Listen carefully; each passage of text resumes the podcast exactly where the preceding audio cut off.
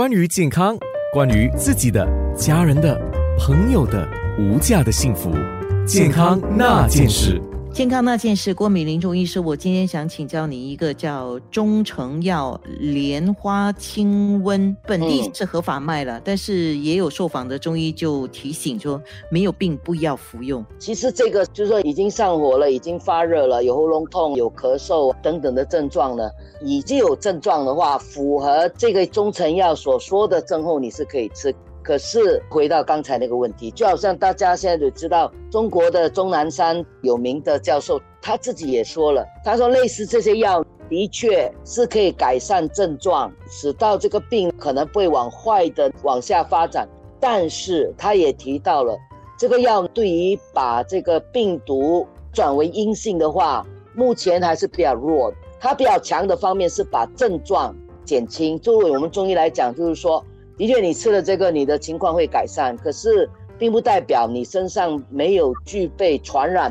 的功能，因为它也是有强调哦，是在传染方面，可能这个药还没有得到百分百的认定，说可以把病毒给转成阴性。这是一个。第二个是，如果你真的没有任何症状，你吃了这个药，其实药大家已经看到它有清热作用，所以你没有症状的话，你去吃它。它对你来讲是会过于寒凉，该说了你就反而会出现你的气不够，因为我们中医讲，你吃了过于寒凉的这个药物的话，反而使到你的正气不足，影响了你自己的一些抗病能力，或者影响你的体能，是得不偿失的。回到一句老话，我们讲对症下药。是的，对症下药。可是目前。问题是大家都在担心，如果没有在这种疫情的情况下，我觉得对症下药，自己买点中成药来吃没有大问题。可是现在来讲，大家不要小看这个小毛病，随时可能真的是冠状病毒造成的话，第一，我刚才讲了，我们还是要强调，为什么我们大家都那么辛苦待在家里，就不希望有传染的问题。